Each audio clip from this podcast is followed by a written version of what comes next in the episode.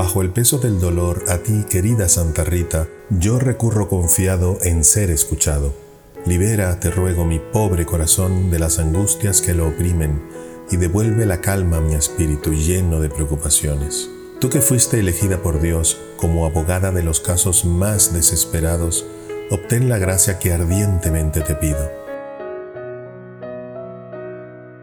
Si mis culpas son un obstáculo para el cumplimiento de mis deseos, obténme de Dios la gracia del arrepentimiento y del perdón mediante una sincera confesión.